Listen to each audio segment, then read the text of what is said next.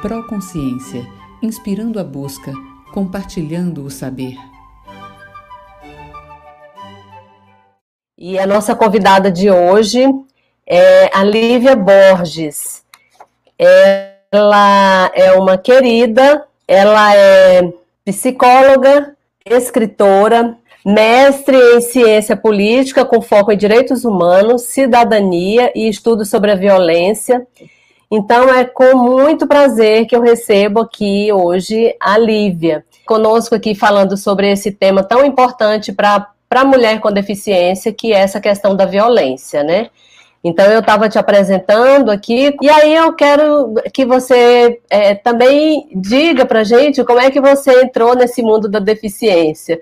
Eu sei que a sua história é um pouco parecida com a minha, mas é, que você mesma conte um pouquinho dessa história, como que você chegou nesse mundo. Leide, primeiramente te agradecer pela oportunidade né, de, de estar nas tuas lives de excelente qualidade, é, parabenizar pelo seu trabalho, sempre levando essa questão da inclusão. Então, eu venho, na verdade, da área jurídica. Eu advoguei por quase 10 anos e atuava na área criminal e fui me encantando pelo ser humano, sabe? Por tudo aquilo que às vezes fazia com que ele se envolvesse em determinadas situações e isso foi me aproximando do âmbito da psicologia. Então, já durante o curso de direito, eu já me interessava pela psicologia, né? Então, anos depois, eu voltei aos bancos universitários, né, e fui estudar psicologia.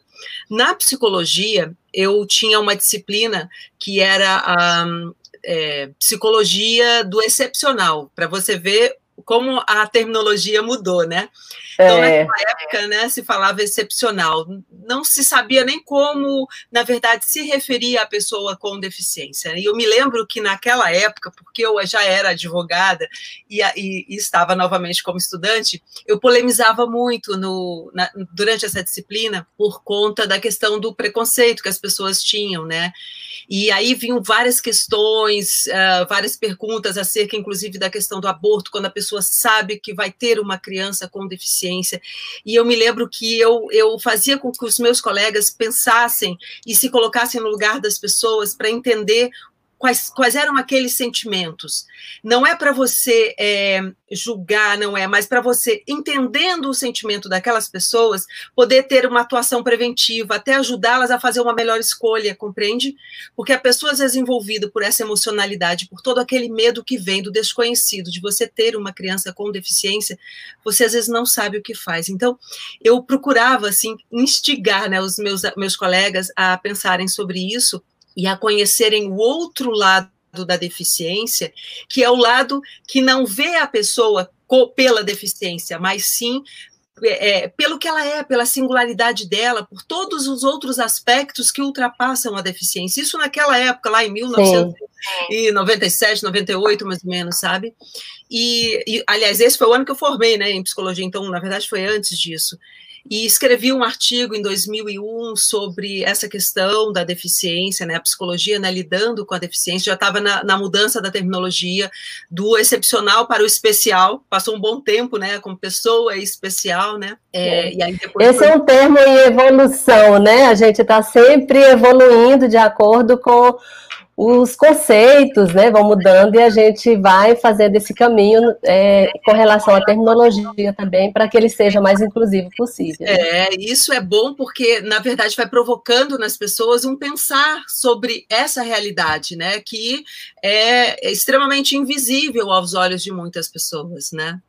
Então, aí eu fui chegando, me aproximando. Eu tenho uma sobrinha com deficiência, deficiência múltipla, já está hoje com seus 40 anos, e tenho também uma filha com síndrome de Down, que está com 11 anos, a youtuber, né, Luana Bayomi. ela me ensina muito. A gente tem aquela ideia de que vai ensinar muito para os filhos, na verdade, a gente aprende mais do que ensina. É né? É então, verdade. Assim eu cheguei a esse universo da deficiência. É, então tem uma história antes da Luana, né? Então você já estava sendo preparada para recebê-la, né? É, acredito. Interessante essa história. E aí, quando a gente fala de violência contra a mulher com deficiência, essa violência começa com a discriminação por ser pessoa com deficiência E aí vai além, né? Aí vem a violência física, a violência é, de outras formas, como assédio moral, a opressão. E aí eu queria que você falasse um pouco sobre isso, né? Essas várias formas de violência contra a mulher com deficiência. É interessante que tem, tem uma pesquisa que saiu em dezembro de 2019. Eu vou até ler o nome da pesquisa aqui, porque é tão, tudo tão comprido, né? Só para facilitar, porque você às vezes tem primeiro uma dificuldade de dados, depois as pessoas às vezes falam assim: ah, as pesquisas falam, mas que pesquisas, né? Então eu sempre me é. incomodo é. com isso, sabe? Então eu gosto de passar para os nossos ouvintes a ponte, a, a ponte né? Então, é a oitava edição da Pesquisa Nacional sobre Violência Doméstica e Familiar contra a Mulher, realizada pelo Instituto Data Senado, em parceria com o Observatório da, da Mulher contra a Violência, né?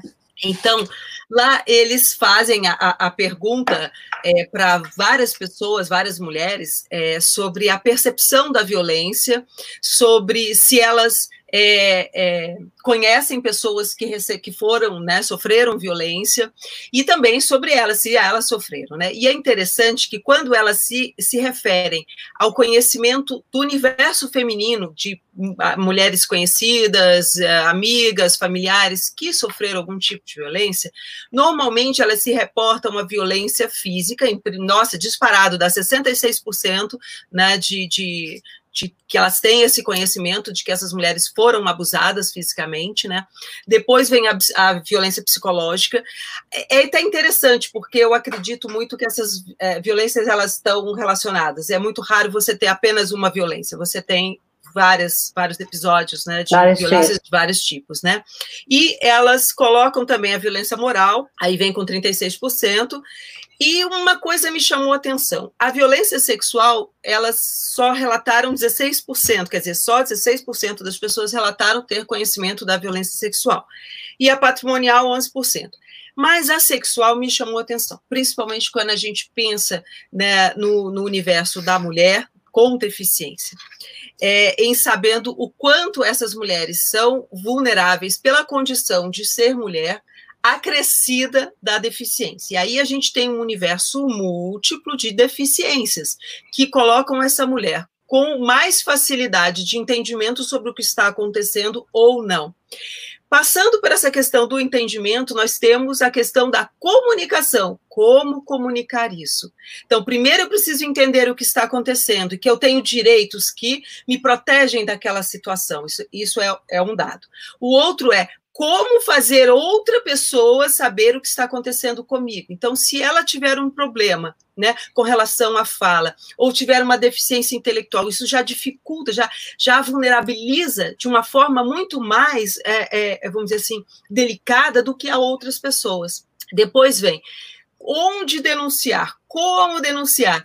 E se essas pessoas a quem essa vítima for denunciar estarão preparadas para receber essa informação e entender o significado. Porque às vezes eu vejo muito assim é, relatos de mães. Ah, é, de crianças né, com deficiência que às vezes não sabiam como detectar uma, uma possível situação de abuso sexual na criança, que é muito comum. E aí eu, eu falava assim: a gente precisa aprender a ouvir além das palavras. Primeiro, porque às vezes a pessoa Sim. não fala. Né? E porque ela, ela vai estar falando, ela, de alguma forma, ela vai denunciar aquilo. Dá os sinais, né? Ela vai dar sinais ainda que ela não tenha compreensão sobre o fato, porque aquilo é agride né, de tal forma que é, ela se deprime, o olhar fica aquele olhar uh, assim de uma pessoa que está assustada ou você perceber, comparar a diferença quando você está com essa pessoa na presença de outra pessoa, aí essa pessoa sai, a pessoa muda, relaxa, ou então quando essa pessoa entra, a pessoa fica tensa, né? A vítima fica tensa. Quer dizer, isso já está mostrando é. que há um desconforto com relação à presença daquela pessoa. Né? E isso é um é ponto verdade. importante. Então, aprender né, a fazer essa leitura, diga, Leite. É, é muito verdade o que você falou. Eu até ouvi um relato de uma pessoa surda, que ela, essa questão da comunicação, né? Que ela chegou a tentar fazer essa ocorrência, mas ela não conseguia se comunicar com a autoridade lá policial, e aí ele, ele anotou que ela era incapaz como é, denunciante. Olha só, ela enfrenta uma barreira para fazer aquela denúncia e ela é considerada é, incapaz. Então é assim, é, é, preocupante, né? Essa questão da comunicação e também essa questão das mulheres que não têm esse entendimento sobre se está ou não sendo, né, sofrendo uma violência. Isso tudo passa também é, por uma questão de educação, né? De como essas mulheres é, é, podem perceber essa questão da violência, né? Leide, você trouxe um ponto extremamente importante. Inclusive, essa pesquisa traz um dado mostrando que houve um declínio na, na, no, no, conhecimento e no entendimento sobre as leis que amparam, que protegem a mulher, né? Então, assim, em anos anteriores, a gente tinha, assim, que 95% das mulheres pesquisadas é, tinham entendimento, conhecimento dessas leis. É claro que a gente fala assim, ter conhecimento, existem aquele percentual que de repente gira em torno de uns 19% de mulheres que têm muito entendimento sobre essas leis que as amparam, mas você tem uma gama muito grande de mulheres que têm pouco conhecimento, mas pelo menos pouco conhecimento é melhor do que nenhum conhecimento.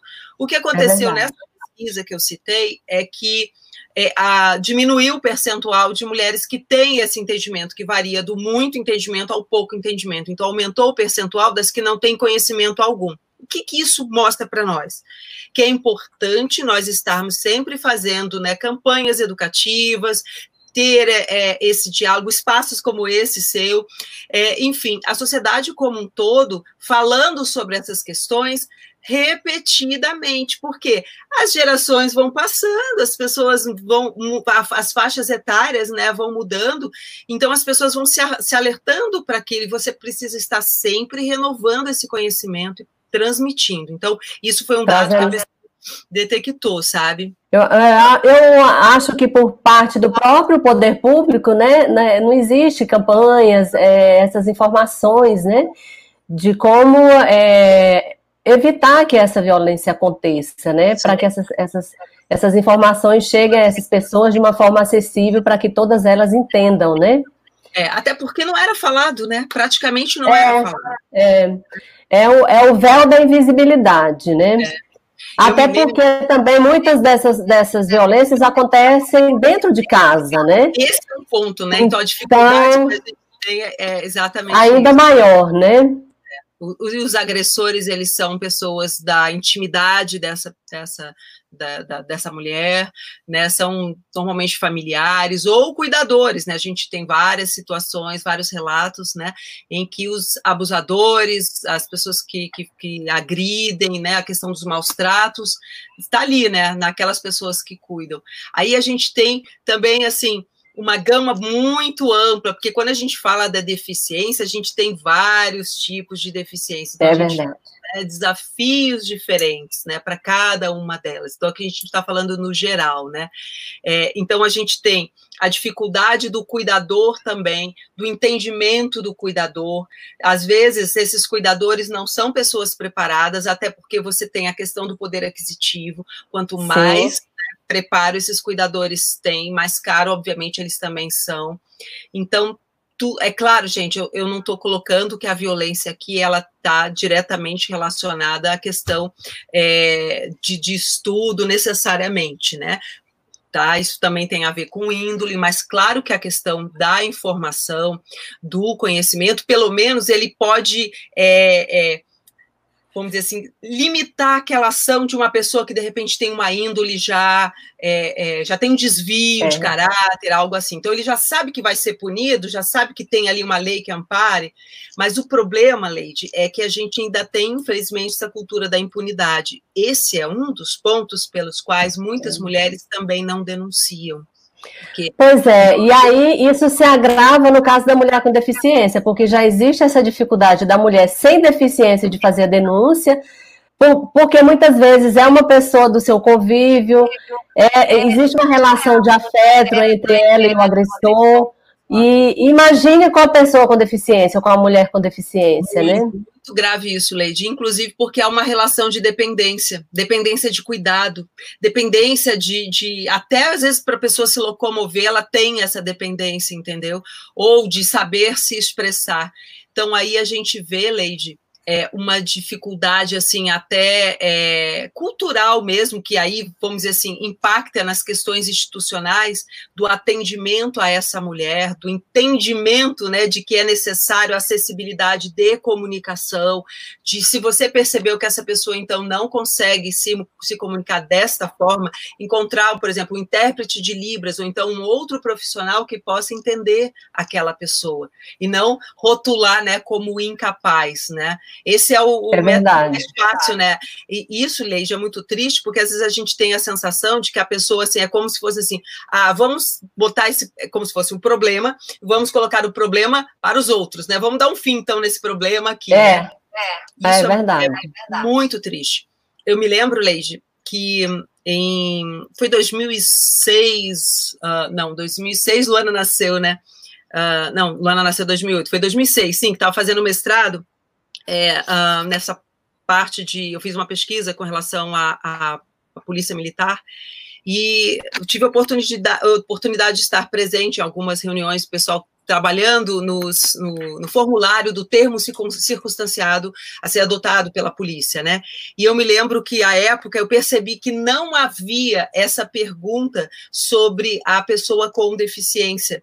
Né? Então, se a vítima ou se o agressor quais as características, eu estava vendo também a questão da, da, da, das etnias, né, a questão racial também. Então, tudo são dados que, se você não tem esses dados, fica muito difícil de você é, é, pleitear políticas públicas, né?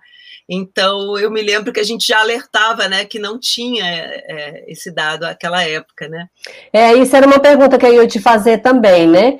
Que o enfrentamento já passa, começa com essa dificuldade por falta de dados, né? A gente não tem dados. É só há muito pouco tempo que, é, 2019, que a Lei Maria da Penha foi alterada para que constasse nas ocorrências se a violência foi contra uma mulher com deficiência ou se em decorrência dessa violência ela se tornou pessoa com deficiência ou essa deficiência foi agravada. 2019, então a gente não tem dados, né? É, tanto assim que essa pesquisa que eu estou citando, né, que foi dois, saiu em dezembro de 2019, ela não tem dado nenhum com relação à, à mulher com deficiência. Veja. E, pois é, é, veja. Como se não existisse. Então, né? É, é verdade. É, em 2014, a São Paulo foi a primeira capital que teve, é, que criou a delegacia especializada para atender pessoa com deficiência, né? Mas nem todas as cidades ainda existem essas delegacias, né? Então, a gente está bem atrasado com relação a essa política de, pelo menos, começar a ouvir essas mulheres, né? Sim, sim.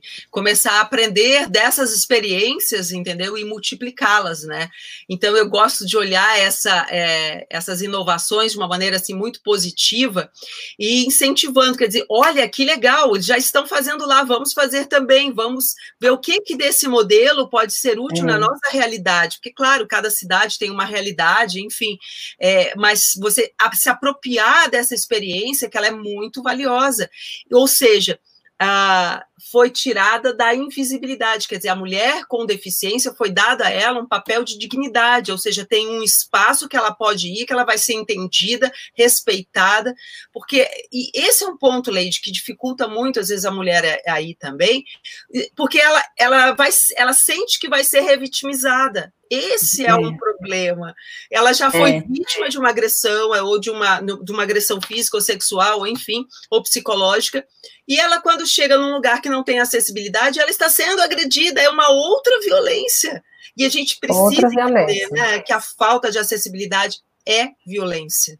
É verdade. Voltando um pouquinho na, na Lei Maria da Penha, né? É, assim como, como um fato histórico, né? Como é que surgiu a, a Lei Maria da Penha? Ela surgiu justamente em decorrência dessa violência contra a mulher, e em decorrência dessa violência, ela se tornou uma pessoa com deficiência, e aí ela é, ativista da causa, acabou que a lei em homenagem a ela teve, é, tem esse nome, Lei Maria da Penha, né? Mas é, muitas pessoas nem sabem que essa, que essa lei existe, né? Então. E nem a história por trás dessa lei. E nem a história, né? Ou é seja, muito bonita, né? Ela ousou, ela ousou romper uma cultura que de repente não dava voz às mulheres e foi atrás, porque a agressão, na verdade, a gente não pode nem falar da agressão, né? Ela sofreu vários episódios. Várias. Né? Várias. Várias. Né? É uma sobrevivente. Então, toda vez que nós, mulheres, compartilhamos o, esse conhecimento, ajudamos umas às outras, nós estamos fazendo com que menos mulheres sejam vitimadas no futuro. Isso é importante, por quê? Porque nós somos mães, nós somos companheiras, esposas, amigas, ou professoras, ou enfim, nós convivemos com várias pessoas, quer dizer, você precisa compartilhar isso. Isso é uma forma de educar também, né? Então você primeiro é, é, se apropria da sua história e transforma essa sua história em algo que também seja proveitoso para outras pessoas. Isso é bárbaro, Sim. bárbaro. Então, é essa, é fantástico. essa é fantástica, nossa, fantástica. Você já até falou um pouquinho dessa questão é, de na, da pessoa chegar lá na, na autoridade ela não ser ouvida, né? Já é uma forma de agressão também. É, isso, é, essa subnotificação também, ela, além disso, ela se dá por medo, né? Por não acreditar muito naquela autoridade ali, o que, que ela vai fazer, vai investigar, não vai fazer, e também a proteção que ela terá depois disso, né? Sim, sim, sim. É, que, é, que aí vem a questão importante da lei Maria da Penha, né, com aquelas medidas protetivas de afastamento, né, do agressor, né, então tudo isso ampara essa mulher no sentido dela se sentir, é, vamos dizer assim, mais segura diante dessa realidade, né, mas é interessante que às vezes, mesmo com essa questão do afastamento, elas têm medo, porque no fundo, no fundo, Leide, olhando num sentido, a mulher, até quando ela denuncia, ela se revitimiza, entende? Até nas medidas pro protetivas, ela é revitimizada, sabe? Ou se ela tem que sair do lugar, ir para uma casa né, de mulheres e tal, para ser protegida ali, ou se o, o, agressor sai, quer dizer, e ela tem filhos com esse agressor, vem toda uma série de, de, de preocupações, de, de, de, medos, sabe? Se, se, os filhos são pequenos, aí vem a questão patrimonial também, que a lei também protege, também. né? A lei também ampara com relação a isso, porque isso é uma das coisas coisas que, é, vamos dizer, se o agressor chantageia, né? Então a mulher às vezes tem medo disso, porque às vezes ela não, não tem uh, uma independência financeira. Né? Então, nossa, é um, um, um leque muito amplo, sabe? São muitas Você coisas que se relacionam, né? É nesse, nesse universo. E interessante, Leide, é que a, até a questão da rede de proteção à mulher, não, a gente não pode falar que essa rede de proteção ela tem a acessibilidade, entende? Esse é um ponto, que essa rede, então, ela precisa ter acessibilidade. Acessibilidade de comunicação, acessibilidade física. Então, porque as pessoas ficam muito é, preocupadas com a acessibilidade apenas o aspecto físico, né? E não, se ela é. não entende, nem sabe aonde, então tudo, uh, tudo é complicado. Você vai ler a informação, não sabe. Às vezes, para gente que não tem essa dificuldade, não tem uma deficiência intelectual, quando você vai, você fica, peraí, deixa eu ler de novo para saber onde é. Né? Porque tem coisas é. que são absurdas, né? Então é, é, é desenvolver essa cultura de se colocar no lugar do outro para entender essa, essa, multiplicidade de necessidades. Mas isso, Leide, aí eu vou fazer um, um comentário, é que é, às vezes não é nem por mal, sabe? É porque antes essas pessoas viviam escondidas em casa. É. As pessoas. Então é um processo, né? É um Tudo processo. isso é um processo, né? Então você vai entender Mas... melhor. Então, ó, eu posso dizer que depois que a chegada de minha filha, eu aprendi muito mais sobre a questão da deficiência do que os anos de faculdade. Na teoria. Na teoria. É. Entende? Então, é. você vai entender a sutileza, as dificuldades que estão ali. Então, eu tenho muito cuidado, assim, até com os profissionais, que às vezes tem alguns que são extremamente despreparados é, eu falo no sentido da empatia com relação à realidade do outro. Eu já passei situações que, se fosse contar aqui, dava uma live só para contar dessas situações, e, e você, imagino, também. É, agora, a gente já tem outros que se interessam, que procuram, mas é uma obrigação nossa de compartilhar essa informação, sabe? Multiplicar ter formas de multiplicar, tá sempre colocando uma coisinha aqui, uma coisinha ali, que aí a pessoa vai, vai vendo, puxa, eu não sabia que é, é importante, por exemplo, um tamanho de porta, ou que a, a, linguagem tem que ser bem objetiva e simples, direta, Sim. sabe? Coisas, né? Coisas assim. É por isso que a gente insiste tanto na inclusão, né, Lívia? Porque quando todo mundo tiver a oportunidade de conviver com pessoas de, com deficiência, de vários tipos de deficiência, ela vai tendo esse entendimento, né? Do que o outro necessita, do que é importante. Porque é, é você falar sem ter a experiência de viver aquilo é totalmente diferente, né? Então a gente vai insistir nessa questão da inclusão, né? Porque, como a gente sempre fala, a inclusão é boa para todo mundo, né? Eu me lembro quando Luana tinha, uh, tinha acho que uns seis, sete meses, algo assim, me lembro que acho que foi depois da primeira cirurgia que ela fez, é, a gente participou de uma corrida do batalhão escolar lá no Parque da Cidade, né? E, e eu me lembro que a Luana no canguru, assim, no, no, no, meu peito, né? E eu fiz no computador, assim, uma, uma faixa, assim, pró-inclusão. E olha que naquela época, Leide, eu não tinha noção do desafio que ainda viria pela frente. Olha, isso há praticamente 11 anos atrás entende? A, a, a, gente avançou demais daquela época para cá, mas naquela época eu já botei assim faixa pró-inclusão, e tô eu andando lá no canguru, né, na, na, na corrida, é, fazendo essa campanha já de conscientização, sabe? É, eu acho que a gente tem que conscientizar, né? E é por isso que a gente está aqui falando sobre esse tema, né? Porque sempre que a gente aborda esse tema da pessoa com deficiência, a gente consegue atingir e sensibilizar alguém, né? Alguma, se for uma pessoa, já vai sendo uma pessoa a mais que vai ter essa consciência do que a gente está falando, é, do reconhecimento desses direitos, né? Que a, é, as pessoas é, ligam a pessoa com deficiência à incapacidade ainda, né? Então a gente tem que ir derrubando esses mitos para que essa inclusão realmente aconteça, né? É interessante, Leide, quando você fala isso, é, eu, eu me lembro assim de algumas falas de algumas pessoas com relação à questão da deficiência, né? E olham assim, ah, não, mas é melhor não, não colocar porque vai dar trabalho tudo dá trabalho. Qualquer coisa que você vá fazer, se a gente, por exemplo, vai fazer uma live, tem um trabalho, um conhecimento por trás, uma equipe por trás, a tecnologia, a instabilidade da conexão, tem coisas que dependem de você, tem coisas que não dependem de você. Da mesma forma que um outro ser humano, que tem variações hormonais, que tem variações de entendimento, de gosto, de tudo. Então, assim, a pessoa não vai corresponder sempre à sua expectativa de um mundo idealizado em que todo mundo é feliz, todo mundo é legal, sabe? A pessoa está sempre bem. Não, não é assim. Então, é, é isso que eu coloco às vezes para algumas mães, assim, que também com filhos com deficiência. Levem, estejam sempre com seus filhos. A únicas, as únicas vezes que não saí com Luana para algum contexto é quando o contexto não era adequado para uma criança que é completamente Sim. diferente.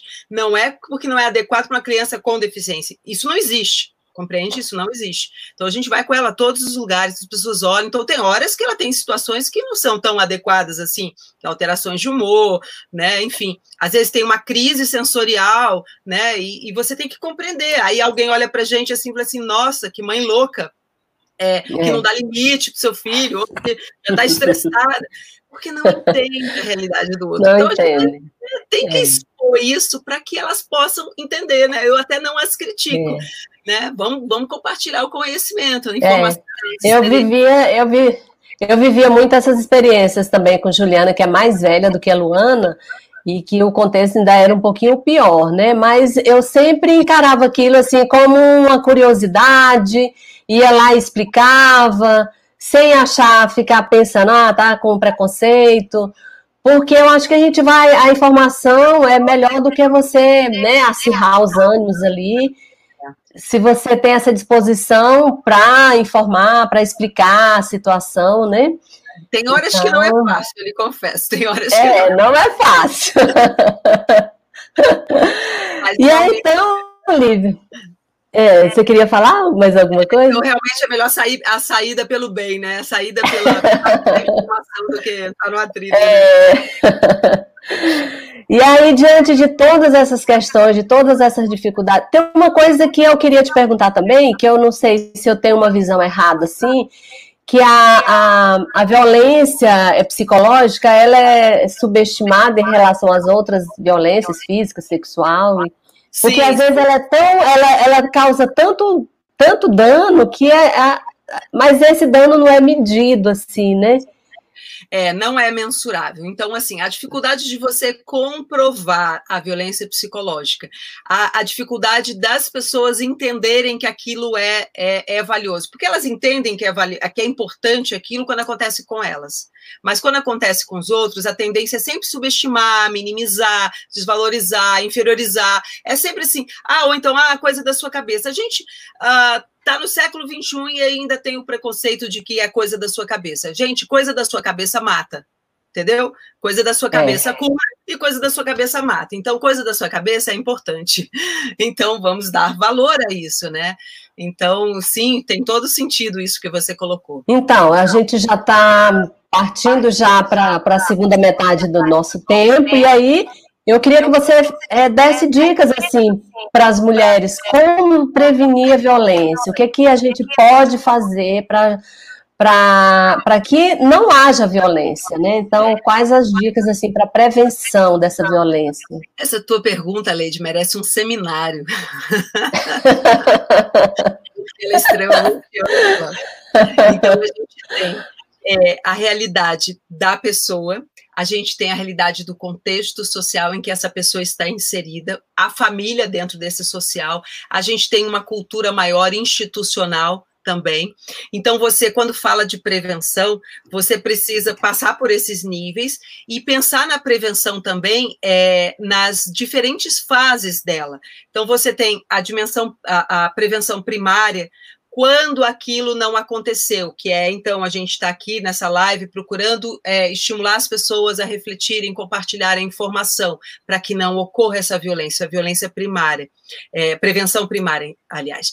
E aí, no caso da, da, da, da violência, é, você pode trabalhar, então, para fazer essa prevenção primária, com as escolas, com as igrejas, quer dizer, buscar parceiros, né? Com a, as polícias, polícia civil, polícia militar. Você vai utilizando a sociedade de uma maneira geral para que toda ela, entendeu, fortaleça esses laços e compartilhe essa informação. Porque quando você compartilha a informação, e a informação ela tem que ser de duas, de duas vias. Uma, mostrando as consequências se a pessoa viola as leis, se a pessoa agride, tá? Isso é um tipo de formação.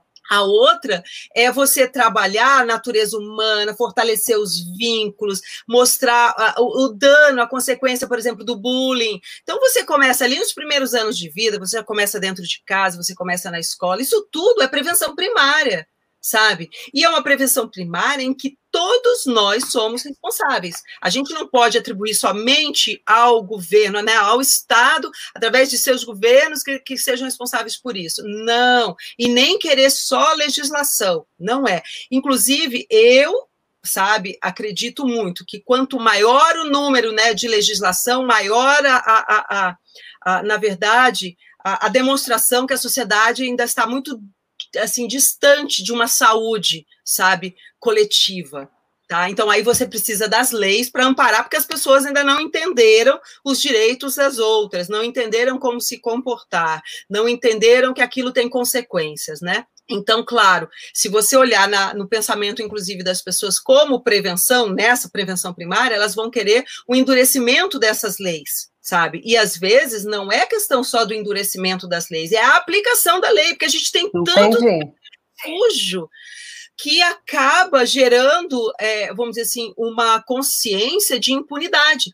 E esse foi um dado importante que eu detectei na pesquisa que eu fiz, com mais de 500 policiais militares é, é, em 2006, é, sobre, inclusive, a motivação deles. Quer dizer, é, é, eles estavam tão imersos nessa, nessa questão da, da, da, impunidade que eles se sentiam se arriscando, arriscando a própria vida diariamente, a vida da sua família diariamente, para para não acontecer nada. E a pessoa no dia seguinte se solta e olha assim, eu sei onde você mora, eu sei que você é. Isso é muito grave, isso é muito sério. Muito, então, muito grave. Isso interfere na nossa prevenção primária, que é uma né, da, da dos níveis de prevenção.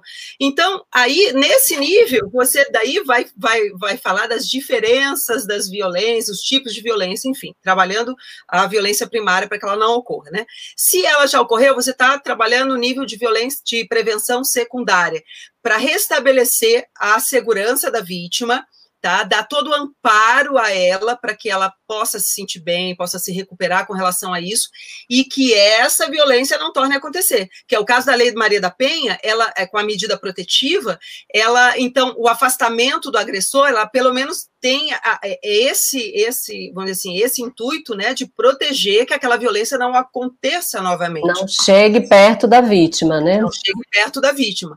Mas o, o dano já está lá, o dano emocional está lá, às vezes o dano físico também está lá, enfim. É, então, tudo isso é, precisa ser trabalhado entendendo essas diferentes escalas, inclusive com os, os órgãos que são, uh, uh, por exemplo, aqueles em quem a, a vítima vai denunciar né? Quem, quem recebe a informação. E o interessante, Leite, que nessa pesquisa que, que eu apontei aqui, eles, quando perguntaram para as pessoas se elas fossem denunciar onde elas iriam, o 180 saiu, acho que em terceiro lugar, o Disque 100 ou o Disque 180, né? É, elas falaram que é, avisariam a polícia diretamente, entendeu? Então, isso é um dado interessante, porque existe a crença, o valor na polícia, a despeito de, na polícia. de tudo né, que a mídia falha, aconteça, enfim, ou daquelas situações também do, do, dos maus profissionais, que não são a maioria, diga-se de passagem, entende? Então, existe uma crença na, na, essa, na polícia. Essa confiança, né, na instituição, né? Na, na, instituição. Isso é importante, isso é um dado que eu achei é, é interessante, sabe? Aonde elas iriam? Porque, normalmente, quando se divulga, divulga-se o, o 180 e o Disque 100, né? Mas elas iriam na, na polícia, tanto na polícia civil quanto na militar. Então, primeiro iam na, na procurar os policiais militares ou as delegacias Depois... da mulher, né? Então, seria a, o atendimento especializado. Veja como é importante, né? A questão do é. atendimento especializado, né? E aí vem Muito também... Importante. Né, De preferência que seja uma equipe é, preparada ali, né? É, multiprofissional, né? Para não revitimizar. Esse é um cuidado, para não revitimizar a, a vítima, sabe? Então a pessoa precisa ser preparada. Bom que pudesse ser uma equipe multidisciplinar, ter profissionais, entendeu, de diferentes áreas que pudessem ali, né, um assistente social, um psicólogo, né, enfim, a, a, além do pessoal da área de direito, né. Então, assim, ter essa visão, né, macro é importante. Aí vem a prevenção também é, terciária, quer dizer, quando a situação já aconteceu, é, aí vem a questão da punição, e aí você veja, se essa punição ela não é feita, quando a gente está colocando aqui a importância da punição, é porque ela é educativa. Não é punição pela punição, mas é no sentido de saber que há uma consequência. Isso é um ponto importante, sabe? É, que algumas pessoas às vezes preferem não falar nessa parte, né? E educam os filhos sem, sem é. ensinar o nexo causal, né? É, existem até aquelas experiências em tribunais, né, de constelação, onde a vítima ela chega, né, a, a essa a essa decisão, vendo a forma como ele agia, como ele agia errado, e às vezes até se reconciliam, né? Sim, sim, sim. Isso é importante, isso é, mas é uma visão multidisciplinar, isso é uma visão sistêmica, é uma visão mais ampla, né, do que a visão que, que de repente a nossa cultura está acostumada. Por isso, a, a, multiplicação desse tipo de, de entendimento, é, essas lives, né, são muito ricas, né? Nossa, isso está sendo de uma riqueza, Leide, muito grande. Você é muito corajosa de fazer isso todos os dias, fantástico, te admiro. e te parabenizo por viu? É, mas eu tô me desafiando. Olha que já era difícil gravar um vídeo. Aí fazer a live ao vivo já é um pouquinho mais difícil. E ainda fazer todo dia é um desafio, né? Mas foi a forma como eu encontrei para, nesse período que a gente está em casa, é, poder falar mais com essas pessoas, né? Ter mais oportunidade e trazer pessoas aqui diferentes de, de várias áreas também para ampliar, né? Essa visão da, da pessoa, dos direitos, né? Das garantias. É, a ideia é essa, né? E aí a, a outra pergunta que ah, mas eu já queria tocar um pouquinho naquela pergunta anterior, Sim. que eu falei que assim, dava um seminário, né? É, que de repente tem dicas pequenas, tá? Com relação à questão da, da prevenção primária, às vezes, para quem pode, câmeras, botar o sistema de câmeras. Isso hoje em dia já está tão simples, sabe, se fazer isso, não é algo tão caro assim. Isso é importante, sabe? Isso já você já pelo menos inibe determinadas Sim. pessoas, né, cuidadores ou parentes que de repente, então às vezes você tem uma, um, uma, um parente que é tetraplégico, então ele fica a maior parte do tempo deitadinho na cama. Então, a gente sabe da quantidade de pessoas nessa condição, de mulheres nessa condição, que são abusadas sexualmente e elas não falam, elas não têm condição de falar, elas expressam, às vezes, o terror, né? Mas aí você precisa ter o um olhar atento para perceber. Agora, se você coloca uma câmera, você já inibe, você já inibe aquela atuação, sabe? E, e aí também vem o, a importância é, da, vamos dizer assim, do entendimento de que essa proteção não é só por parte da própria pessoa, tem que ser por parte de toda a família, da comunidade, da vizinhança. Ouvir um ruído estranho, porque as pessoas às vezes tentam. Ah, é aquilo que você comentou, o problema de ser o, ato, né? É, é, no ambiente da intimidade do lar, né? Que é onde a é. maioria dos casos acontece. Então é como se fosse ali inviolável. Então você às vezes fica com medo. Ah, será que está né, sendo demais. Não, teve um dia que eu saí do meu apartamento, fui lá embaixo, que achei que uma criança estava sendo agredida pela empregada, entende? Então eu fui lá e bati na porta, disse, o que está acontecendo aqui? Porque, sabe, você, você ouve, eu me sinto responsável pelos é. filhos das outras pessoas também.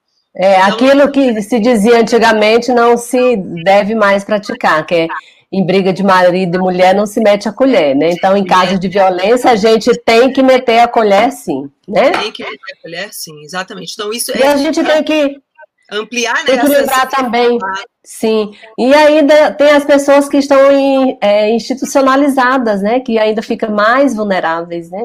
Muito mais. E aí é preciso um trabalho dentro da instituição para despertar esse entendimento. Porque, veja, você vai ter um perfil de pessoa que não vai se modificar com entendimento nenhum, tá? Então, você tem um é. perfil é. de agressor que ele não vai se modificar. Então, você vai criar para esse daí medidas que dificultem a ação dele ou inibam a ação dele. Já para outras pessoas que às vezes não entendem que maus tratos é violência, é crime, a pessoa, então, né, às vezes com, com, com, uma, com uma informação, com um curso, uma capacitação, consegue entender que ah, aquilo que eu estava fazendo era um maus trato. Então, pegar, virar a pessoa de qualquer jeito. Então, você chega e fala assim: olha, agora eu vou virar você desse lado. Eu tive uma avó que ficou durante cinco anos numa cama. Então, eu conheço isso de perto também. A, a importância de você dizer assim: olha, é, agora nós vamos dar o seu banho. Do que simplesmente virar como se aquele corpo não pertencesse àquela pessoa sabe? É, é uma agressão isso. Agressão. E esse endurecimento, ele ocorre até por parte, assim, é, às vezes até nem por mal do cuidador, sabe? Às vezes até por uma autodefesa emocional de não sofrer com a dor do outro. Então, quando ele entende que ele está, na verdade, fazendo isso, opa, não preciso de fazer isso porque isso está piorando a situação do outro, já é. muda. É. Né? Então, olha é, só. A educação, né? Às vezes a educação ali resolve, né? É educação. Ter esse entendimento, né? É.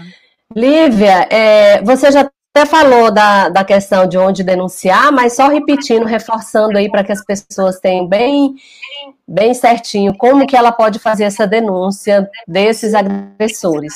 É, o Disque 100, o Disque 180, dependendo da situação, pode ir à Defensoria Pública, as delegacias especializadas, né, Delegacia da Mulher, é, e às vezes, se a pessoa não consegue ir a lugar nenhum fazer nada disso, conte para a primeira pessoa que você tenha confiança, que esteja distante né, do agressor, para você verbalizar ou tentar verbalizar essa realidade. Isso é extremamente importante. Então, assim, eu acredito muito, Leide, na importância das parcerias. Ou seja, você não, não tentar fazer tudo sozinha, porque, olha, se para a mulher romper o ciclo da violência já é difícil, você imagina romper o ciclo da violência de uma mulher com deficiência. É muito mais difícil. Então, por isso, precisamos dessa união, precisamos de contar umas com as outras, de contar para alguém próximo. Não importa se essa pessoa até não é da sua família. Às vezes, até uma pessoa das, que não é da sua família, que às vezes vai validar o que você está dizendo.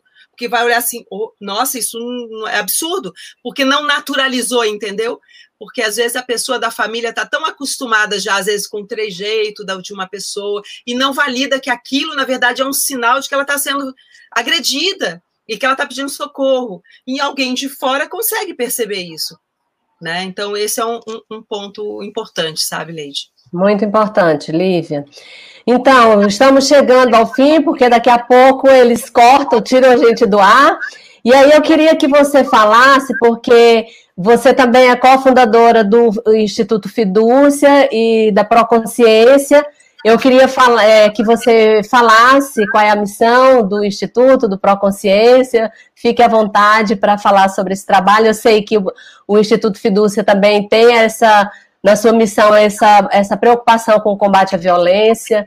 Sim. Então, você fique à vontade aí para falar sobre o, o Fidúcia e o Proconsciência.